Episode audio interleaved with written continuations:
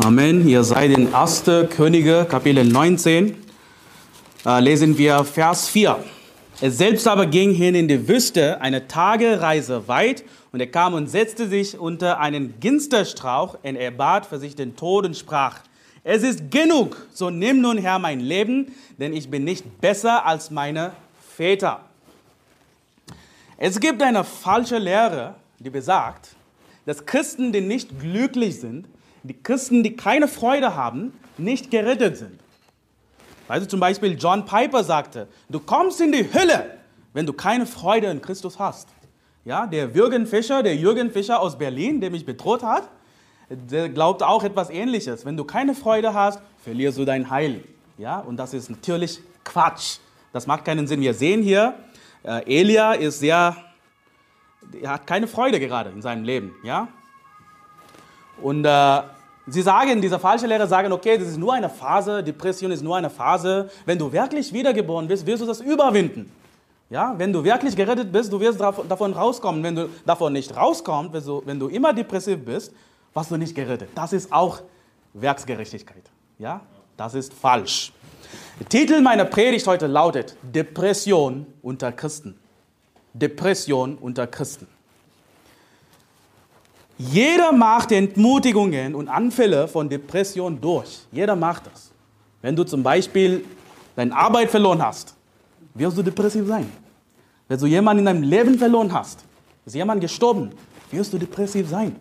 Ja? Also in der Regel versteht man unter Depression ein intensives Gefühl der Traurigkeit und Hoffnungslosigkeit. Ja?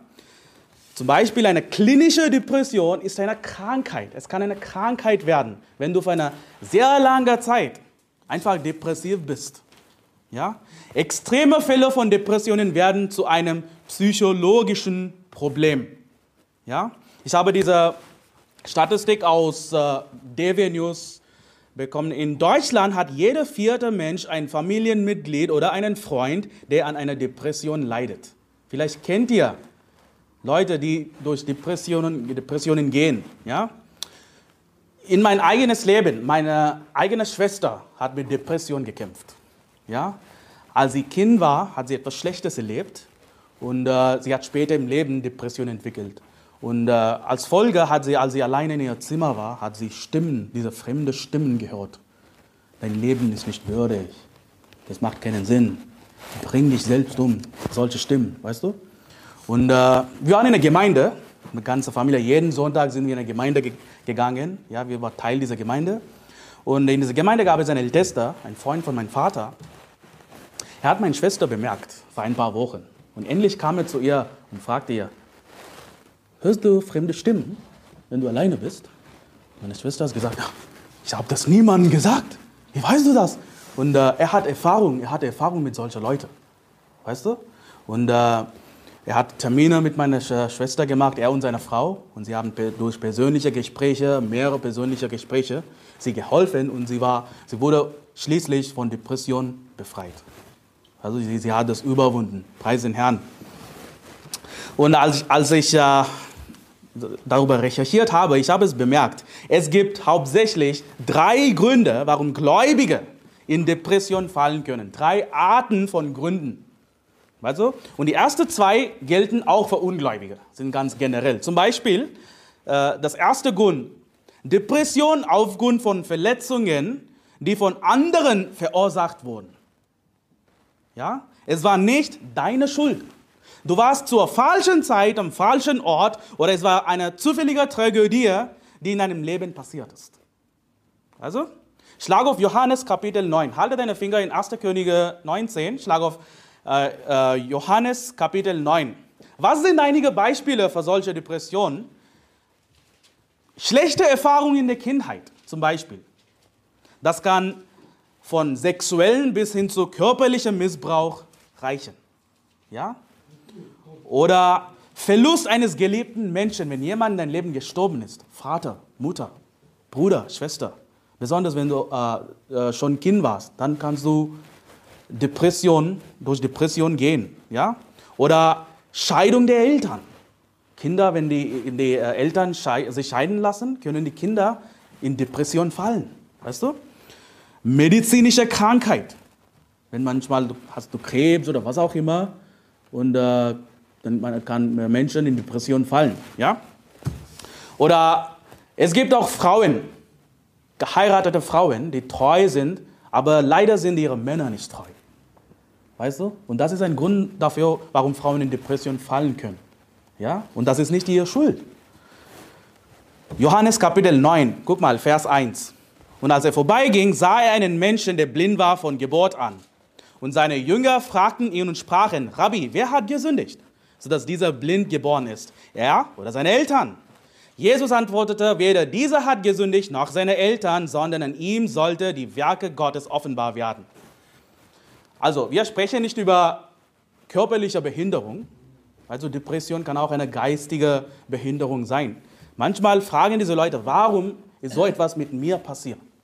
Warum bin ich depressiv und nicht die andere? Warum habe ich Krebs? Warum habe ich meine Eltern verloren? Was auch immer, weißt du? Gott lässt manchmal Tragödien in deinem Leben zu, um seine Herrlichkeit zu zeigen. Ja, das ist, er ist ein gerechter Gott, das sieht manchmal nicht fair aus, aber so ist es.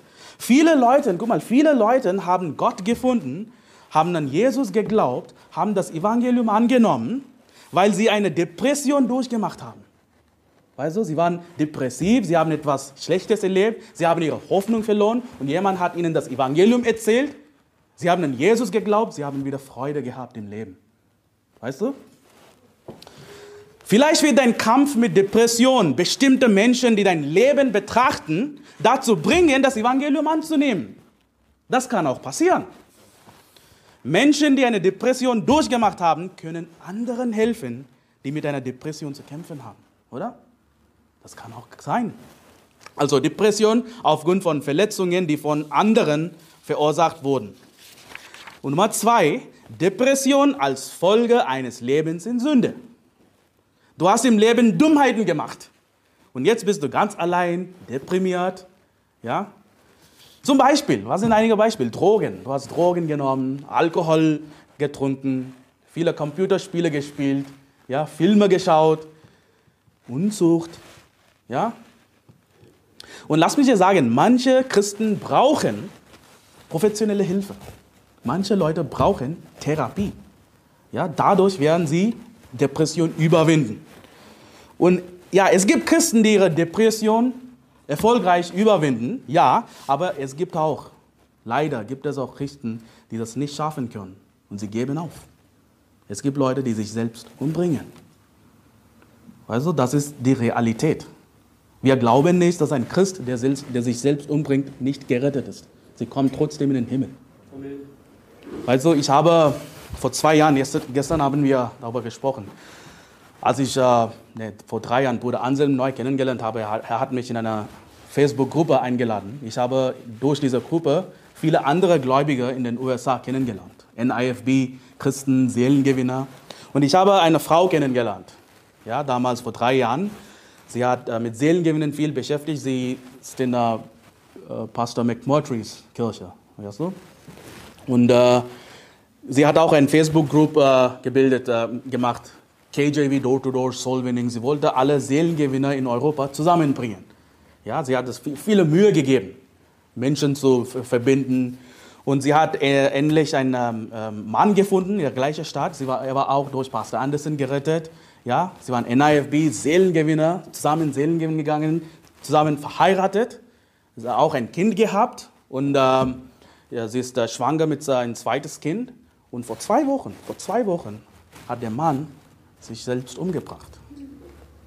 Wegen Depression. Das war ein Schock für mich. Das kann auch passieren. Ja? Weißt du, ich glaube, dass viele Christen können Depression überwinden, wenn sie nur die richtigen Predigten hören. Weißt du? Wenn sie einfach in die richtige Gemeinde sind, wenn sie mit richtiger Gläubiger Seelen gewinnen gehen, ja? Gemeinschaft haben. Du, es gibt Menschen in dieser Welt, in Deutschland, überall, die in ihrer Kindheit entweder belästigt oder vergewaltigt worden sind. Das ist schlimm. Und sie tragen dieses Trauma in sich, weißt du, dieser Menschen. Und sie hören Prediger und Pastoren, die sagen, Gott liebt Homos, Gott liebt Pädophilen. Ja, du sollst das Evangelium ihnen erzählen, sie lieben, sie vergeben. Ja, und weißt du, was die Leute denken? Ich will nicht in den Himmel kommen und diese Person dort sehen.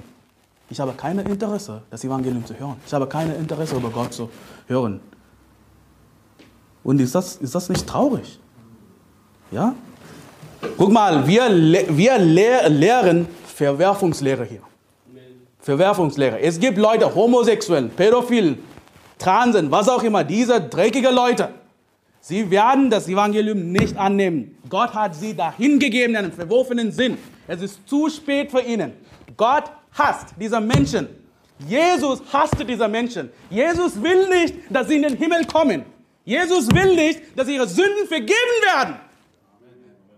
Jesus will, dass sie einfach in die Hölle kommen, in die Hölle brennen. Jesus zeigt keine Liebe für diese Menschen. Er will nicht, dass sie Buße tun. Und das ist, was wir predigen. Und lass mich sagen, nicht nur Verwerfungslehre, wir predigen auch Todesstrafe. Dass diese Menschen getötet werden sollen von der Regierung. Lesben sollen getötet werden. Schwulen sollen getötet werden. Transen sollen getötet werden. Bisexuals, Bisexuellen sollen getötet werden. Ja? Ehebrecher sollen getötet werden. Ja, Menschenrauber sollen getötet werden. Ja, Hexe, Zauberer sollen getötet werden. Falsche Propheten sollen getötet werden. Und das ist eine gute Nachricht.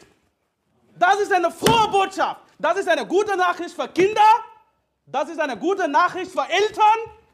Das ist eine gute Nachricht für alle Altersgruppen.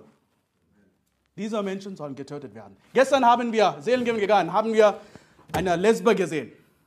Sie sollen unbedingt getötet werden. Nicht von uns. Waren wir gemein mit ihr? Nein. Haben wir sie beschimpft? Nein. Waren wir gewalttätig? Nein. Das liegt in Gottes Hände. Und wir sagen, diese Menschen sollen getötet werden.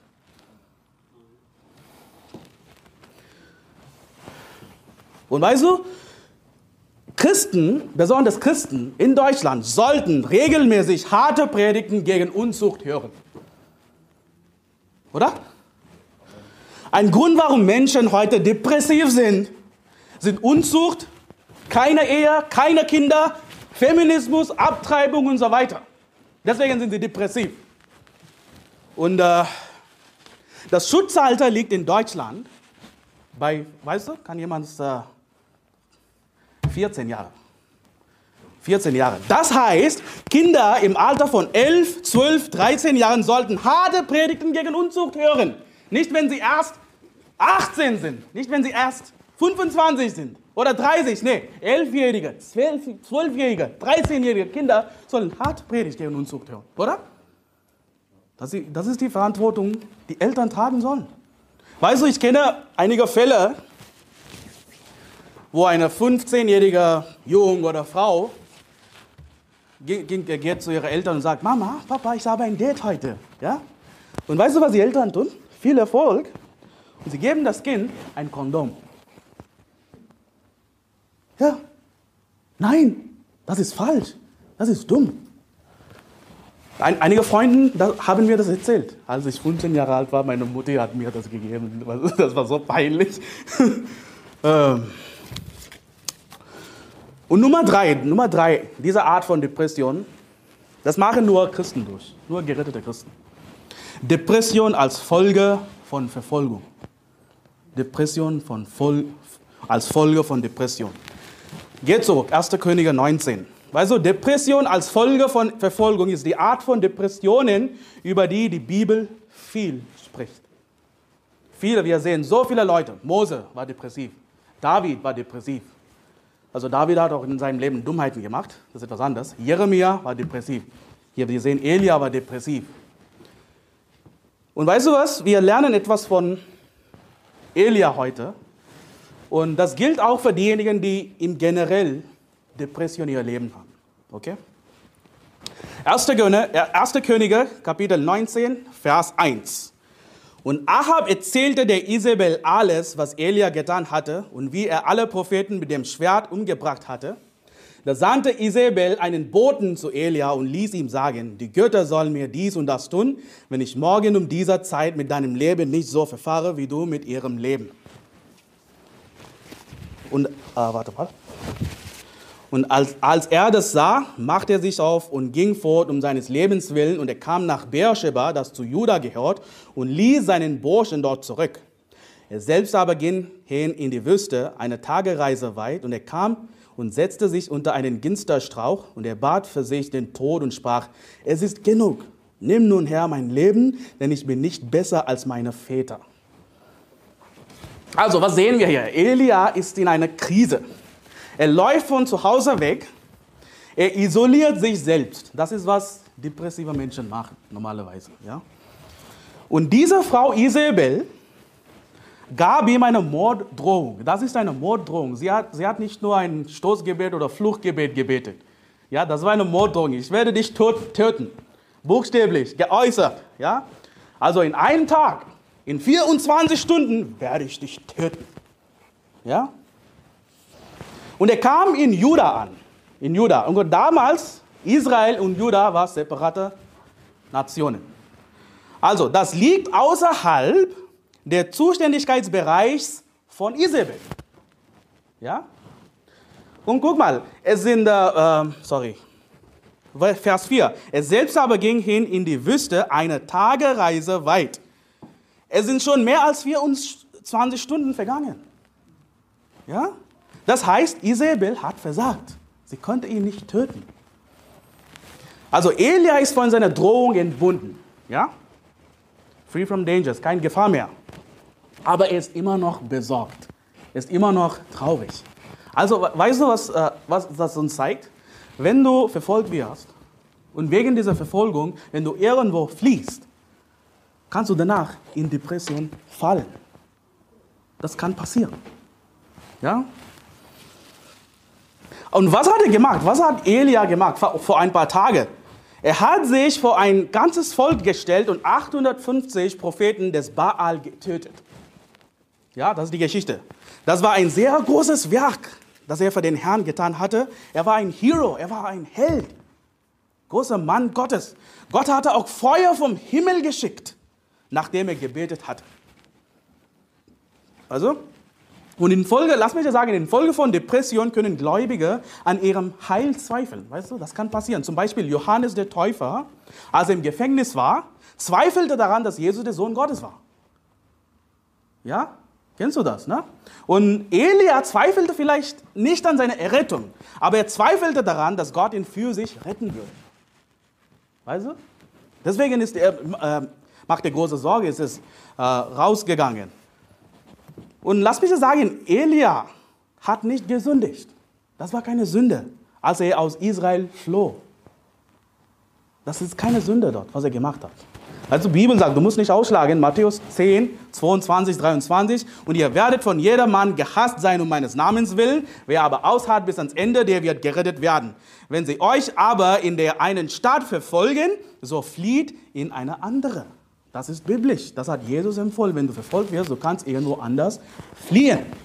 Und was Elia hier gesagt, gemacht hat, zählt nicht als Sünde. Ja?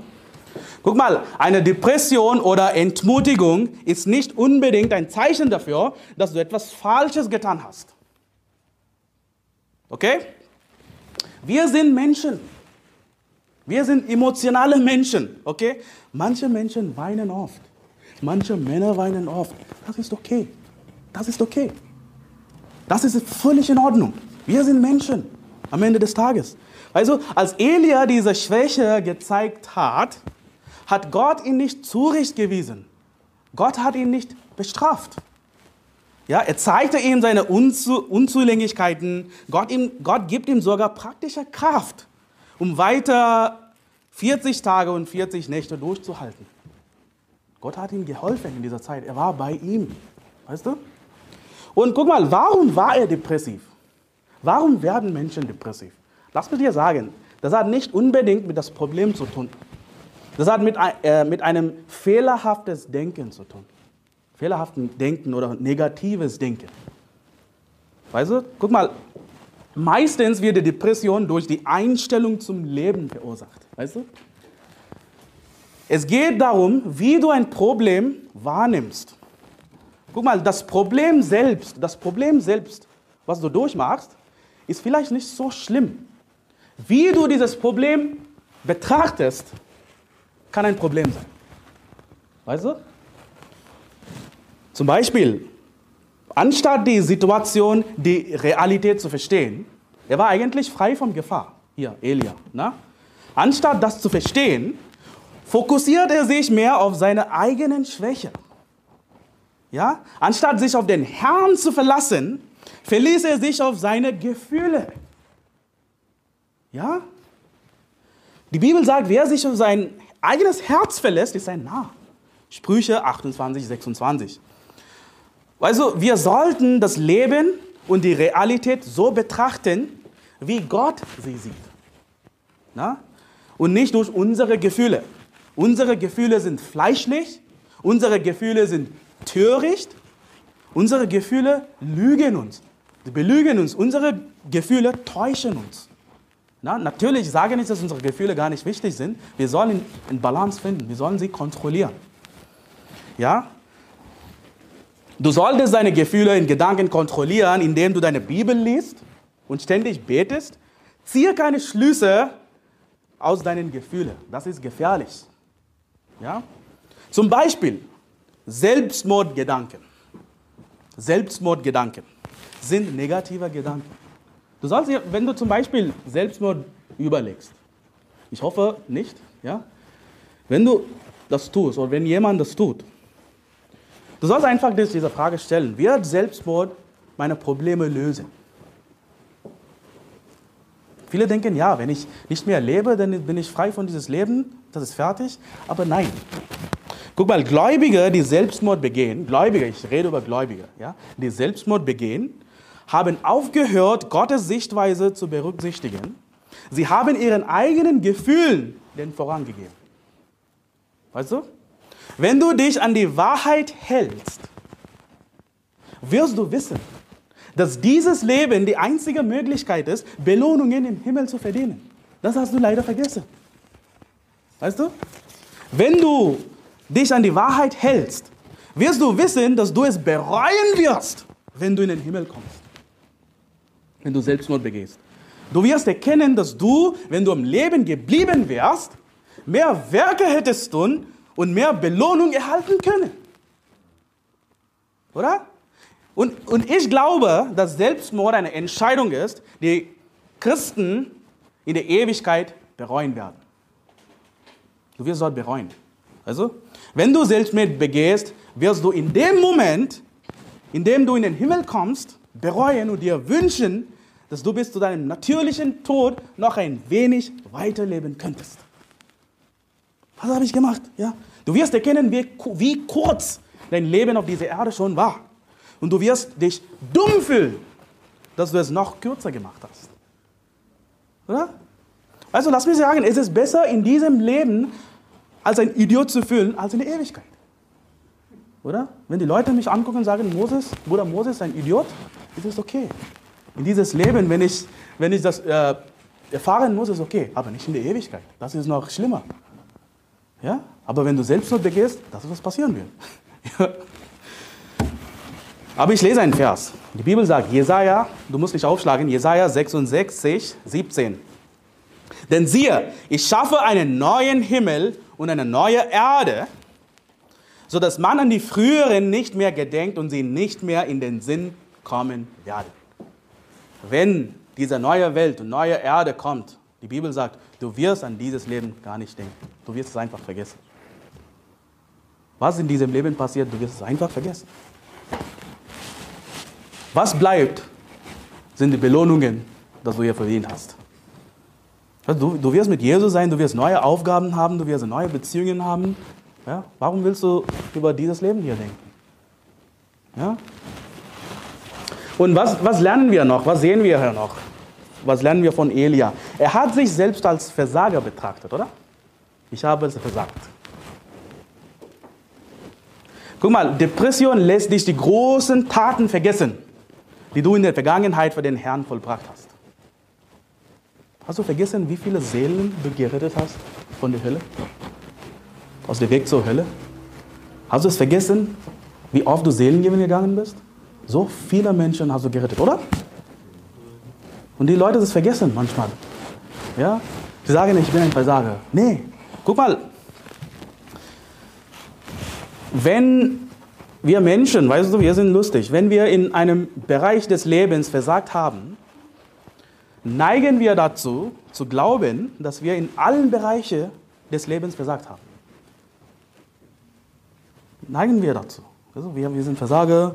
Also guck mal, du sollst, daran, äh, du sollst dich daran erinnern, du hast das Schlimmste schon überwunden.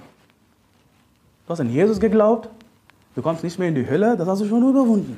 Du bist schon, du bist kein Versager. Ja? Du hast schon diesen Sieg gehabt. Guck mal, nur weil du versagt hast, ein Versprechen zu halten, nur weil du versagt hast, vielleicht eine Beziehung zu halten, heißt das nicht, dass du ein Versager bist. Ja? Nur weil du versagt hast, deine Jungfräulichkeit für die Ehe zu bewahren, heißt das nicht, dass du ein Versager bist. Nur weil du versagt hast, deine Ehe zu bewahren, vielleicht bist du heute geschieden, heißt das nicht, dass du ein Versager bist. Nur weil du in deiner Karriere, also was auch immer, versagt hast, heißt das nicht, dass du ein Versager bist. Oder? Das, das ist eine Lüge, wenn du denkst, ich bin einfach ein Versager im Leben, das ist eine Lüge. Nur weil du in einen oder vielen Bereichen deines Lebens versagt hast, heißt das nicht, dass du ein Versager bist. Weißt du, die Bibel sagt in Römer 8, 37, du musst nicht aufschlagen, aber in dem allem überwinden wir weit durch den, der uns geliebt hat. Und ihr seid in 1. Könige 19, guck mal, Vers 4. 1. Könige 19, Vers 4.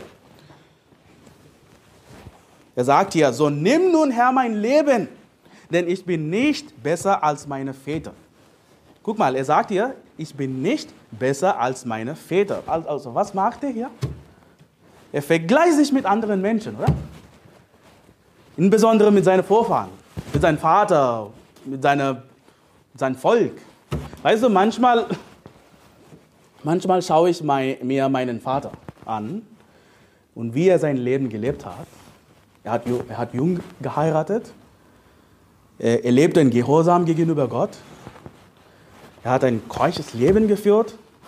Kein Alkohol, kein Partys, kein Computerspieler, kein, er hat äh, hart gearbeitet in seinen jugendlichen Jahren. Und dann vergleiche ich mein Leben mit ihm denke ich, Alter, was ist mit mir los? Ja? Warum bin ich der Idiot in der Familie? Was denken wir so, oder? Unsere Eltern sind noch viel diszipliniert. Mein Opa war auch sehr diszipliniert. Er war auch sogar ein Seelengewinner. Also, aber ich rede über meinen Papa, weißt du? Aber lass mich dir sagen, ich kann mit Sicherheit sagen, ich kann mit Sicherheit sagen, ich habe viel mehr Menschen gerettet als mein Vater. Also, mein Papa ist ein typischer Old IFB-Prediger. Er beschäftigt sich mit John MacArthur Büchern, Dispensationalismus, Vorentdruckung. Er ist zwar gerettet, er hat das richtige Evangelium, aber wenn es um diese sekundäre Lehre geht, schade. Ja? Und in seiner Predigt verwendet er so viele griechische Wörter, hebräische Wörter und manchmal höre ich dann, Mann, ey, bitte weißt du? Aber lass mir dir sagen, er ist ein guter Mann, er ist ein guter Mann. Er hat hart gearbeitet, er hat uns richtig geliebt, seine Kinder richtig geliebt. Er hat immer gesagt, hey, wenn du Probleme hast, finanziell, was auch immer, ich bin immer da für dich. Er war immer treu zu meiner Mutter. Er ist immer noch treu zu meiner Mutter. Er ist ein guter Mann, ein gottesfürchtiger Mann. Aber leider, ich, werde, ich, ich, ich bin sicher, dass wenn ich in den Himmel komme, werde ich mehr belohnt werden. Er macht keinen Seelengewinn. Ja? Also, vergleiche dich nicht mit den Ältesten deiner früheren Kirche. Mach das nicht. Vergleiche dich nicht mit dem Old IFB Pastor, aus dessen Kirche du ausgetreten bist. Oder aus dessen Kirche du rausgeworfen wurdest. Sie machen nichts für den Herrn. Diese Brüdergemeindler, diese Baptistengemeindler, EFG, was auch immer. Sie machen nichts für den Herrn. Sinnlose Arbeit für den Herrn. Sie gehen nicht Seelen gewinnen. Sie predigen nicht hart. Und wenn du denkst, okay, bin ich wirklich besser als ihn? Ja! Auf jeden Fall! Guck mal, Vers 10. 1. Könige 19, Vers 10. Er sprach, ich habe heftig geeifert für den Herrn, denn Gott der Herrscherin, denn die Kinder Israels haben deinen Bund verlassen. Ich habe heftig geeifert für den Herrn, sagt, ich habe das Beste gegeben. Aber sie haben dich verlassen. Also, was meint er? Ich tue das Richtige, sie ändern sich nicht. Ich predige die Wahrheit, aber sie hören mich nicht. Sie folgen mir nicht. Depression entsteht, wenn man wegen etwas, das man nicht kontrollieren kann, entmutigt wird. Unsere Aufgabe ist es nicht, andere Menschen zu ändern. Das ist nicht unsere Aufgabe, das ist nicht deine Aufgabe. Lass mich sagen, auch beim Seelengewinnen, es ist nicht deine Aufgabe, Menschen zu retten. Und versteht ihr mich nicht falsch. Wir sollen das Evangelium richtig erzählen, ja, klar erzählen, so gut wie möglich, aber weißt du was, ob er gerettet wird oder nicht, ist seine Entscheidung, nicht deine. Du kannst nicht Druck üben. Wenn er sagt, okay, du hast das Beste gegeben, okay, einfach geh weg, geh, geh zur nächsten Person. Wenn er sagt, nein, das glaube ich nicht, das ist nicht deine Entscheidung. Ja? Und äh, nehmen wir an, du hast jemanden gerettet und du stehst mit dieser Person in Kontakt. Ja, du hast jemanden gerettet, du bist im Kontakt mit dieser Person. Es ist nicht deine Aufgabe, dafür zu sorgen, dass er sein Leben in Ordnung bringt. Das ist nicht deine Aufgabe. Es ist nicht deine Aufgabe, ihn vom Alkohol trinken oder von der Unzucht und so weiter abzuhalten. Das ist nicht deine Aufgabe. Es liegt nicht in deiner Verantwortung, dafür zu sorgen, dass seine Freunde, seine Freundin, wer auch immer, auch gerettet wird. Ich möchte sicherstellen, dass sie auch gerettet werden. Das ist nicht deine Aufgabe. Okay, wenn du eine Chance kriegst, okay, du kannst es benutzen. Und das geht nicht, das geht dich nicht an, das ist none of your business. Ja? Guck mal, wenn du jemanden errettet hast und mit dieser Person in Kontakt stehst, weißt du,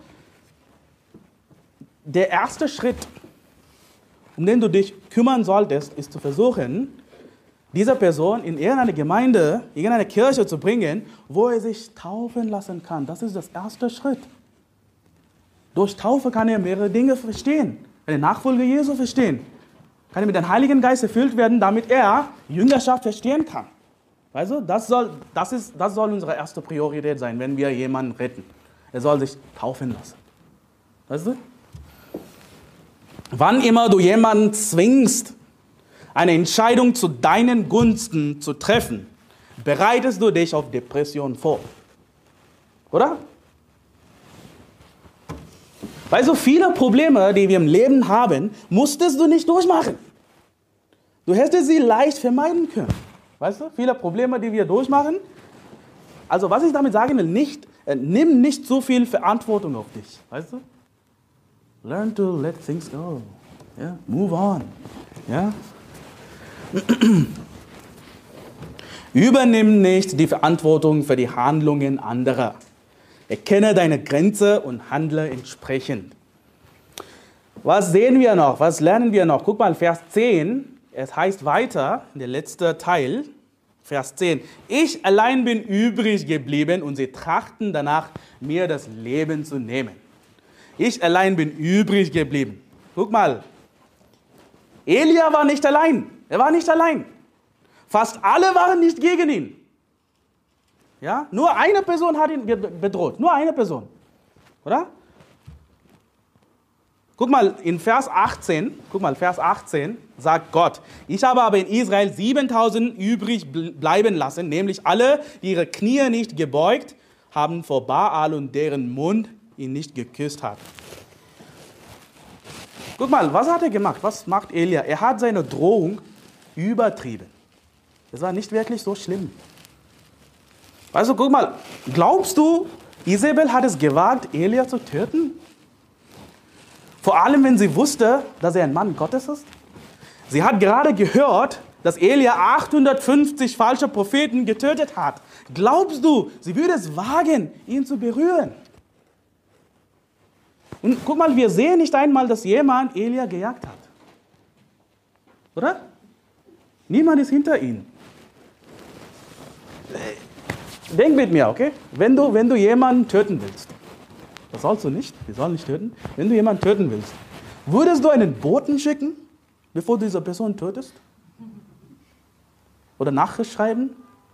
Alter, 18 Uhr komme ich zu dir, nicht zu töten. Würdest du das machen?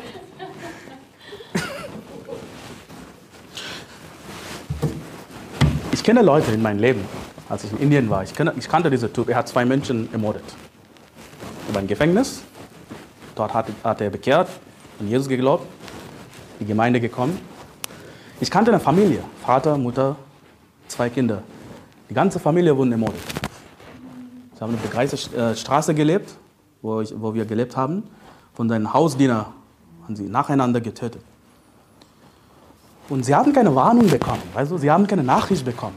Und dieser Typ, der zwei Menschen getötet hat, er hat keine Warnung geschickt. Das war plötzlich, das war unerwartet. Weißt du? Nur in Filmen sehen wir, hey, ich komme heute dich zu töten und all das, weißt du? Ja? Aber in der Realität, so geht es nicht. Weißt du, sie hätte, Isabel hätte einen Auftragskiller geschickt, ihn überraschend zu töten. Ja? Nicht eine Boden, nicht eine Nachricht schicken zuerst. Also, es war nicht einmal eine echte Drohung, oder? Viele Drohungen, die wir hier kriegen, sind nicht echte Drohungen. Er hörte eine Drohung, rannte weg und fiel in Depression. Ja? Depression führt dazu, dass man das Negative übertreibt, obwohl es gar keine echte Bedrohung gibt. Also,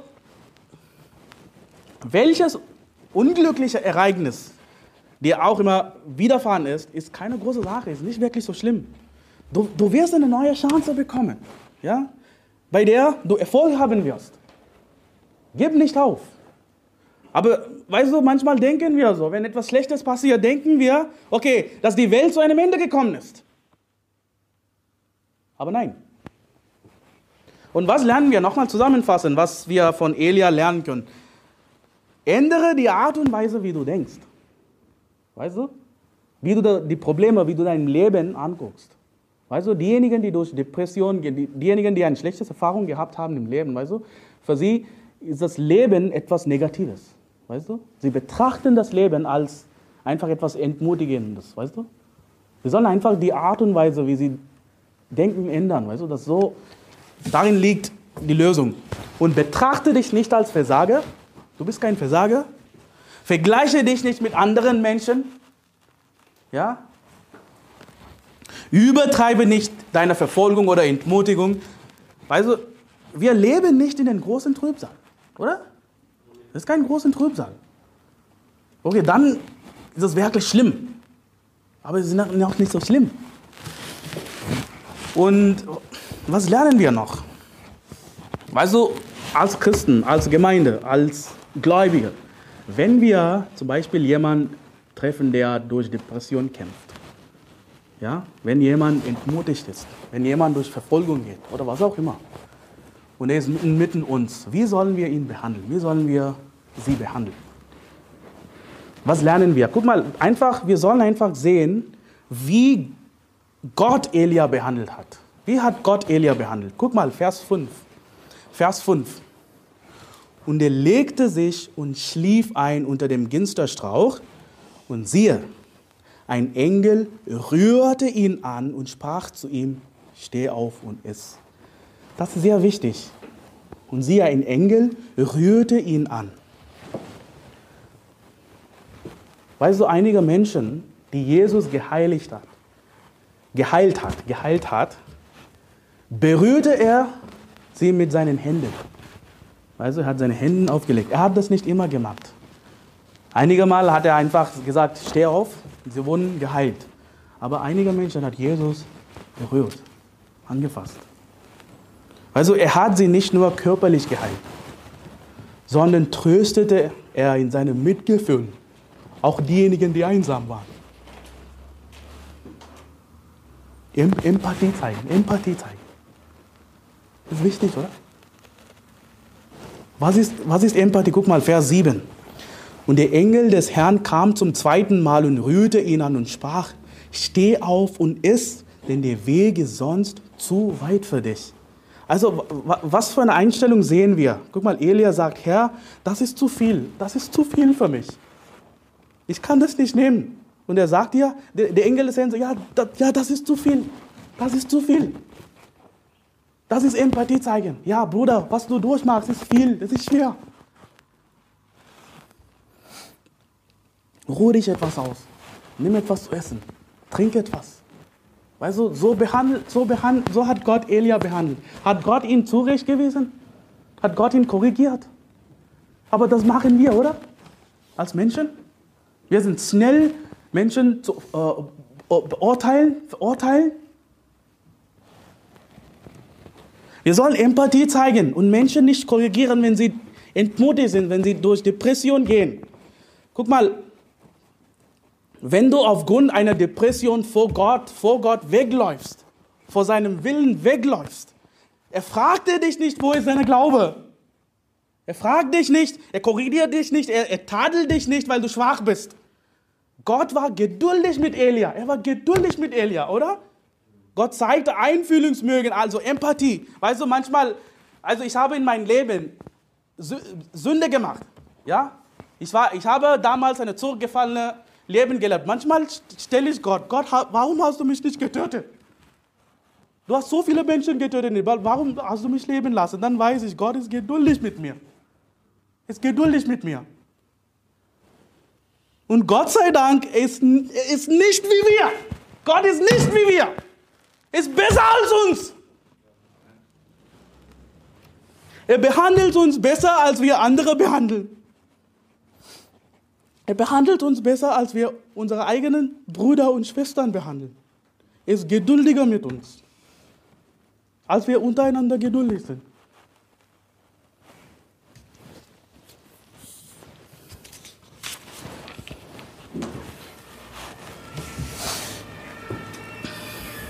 Wenn du depressiv bist, wenn du depressiv bist, wird er zu dir herunterkommen und dich versorgen.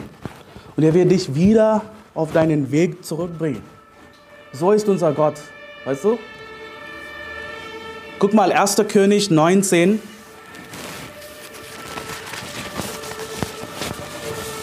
Erster König 19, Vers 15.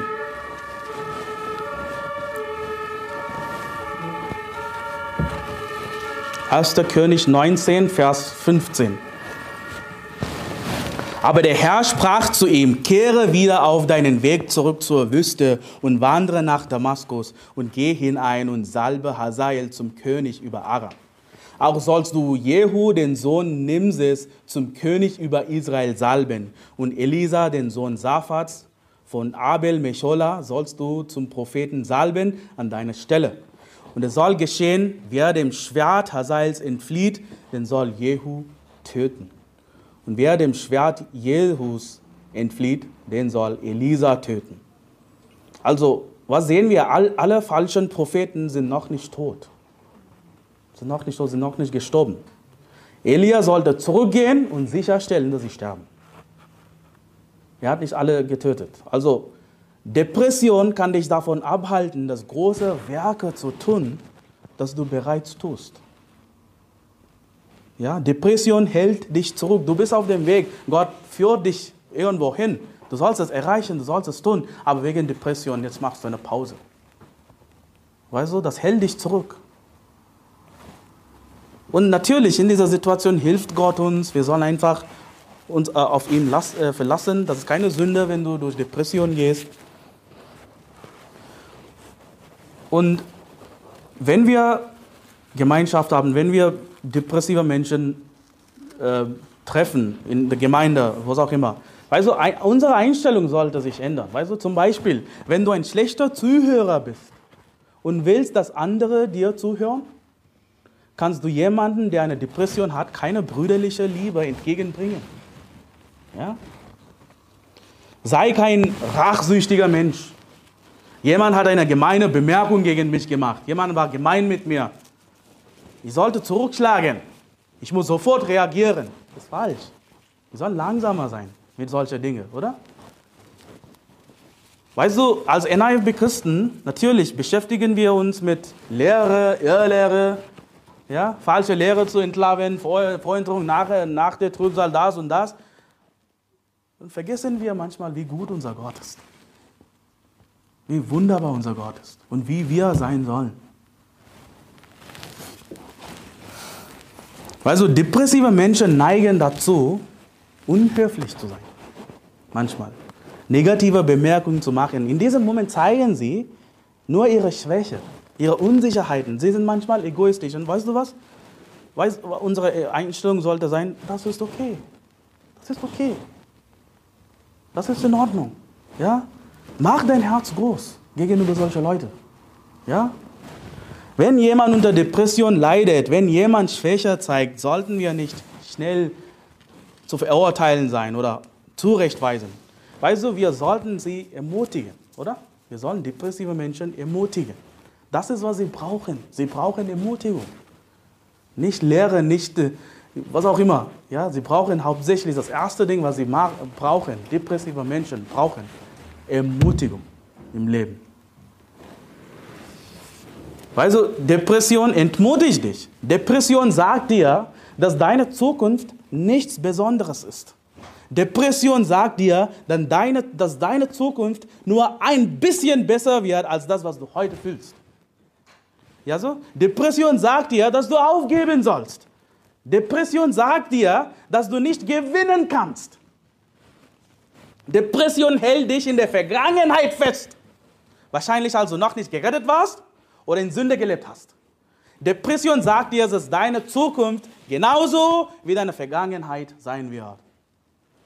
Depression demotiviert Menschen, demoralisiert Menschen. Sie begräbt deine Freude und Hoffnung. Weißt du, sie brauchen Ermutigung. Depressive Menschen brauchen Ermutigung. Das ist, was Gott mit Elia tut. Ja? Und zum Schluss schlagen wir auf Psalm 27. Psalm 27. Psalm 27, Vers 12. Guck mal, Psalm 27, Vers 12.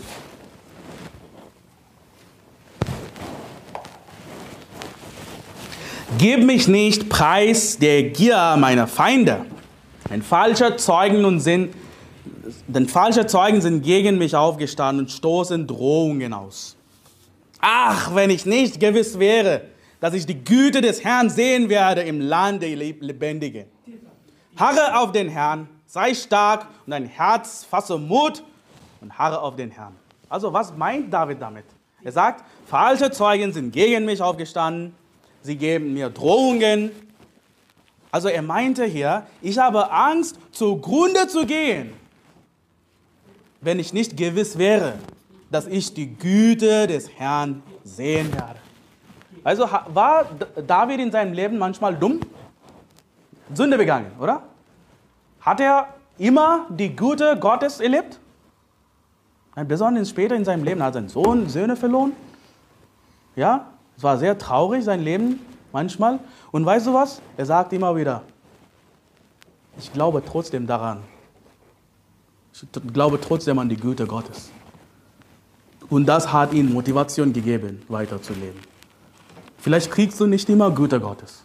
Manchmal denkst du, ist Gott gut mit mir gerade? Das, das kann sehr entmutigt sein. Ist Gott gut mit mir? Weißt du was? Du sollst trotzdem glauben, dass Gott gut ist. Und das, ist, das gibt mir Stärke. Das gibt uns Kraft, durchzuhalten. Dass Gott ist immer gut. Lass uns beten. Lieber Herr, danke, dass du uns heute hierher geführt hast, um auf dein Wort zu hören und dich zu preisen und zu verherrlichen. Danke für die Geschichte von Elia und wie er gegen Depression gekämpft hat. Herr, hilfe uns, unsere Gedankenleben zu ändern und Denkweise zu ändern und hilf uns, das Leben aus deiner Perspektive zu betrachten und nicht durch unsere Gefühle.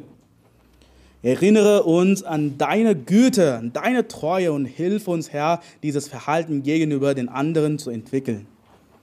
Ich bete für alle Christen, die mit Depression zu kämpfen haben, dass du ihnen hilfst, die richtigen Predigten zu hören und sie in die richtige Gemeinde zu führen.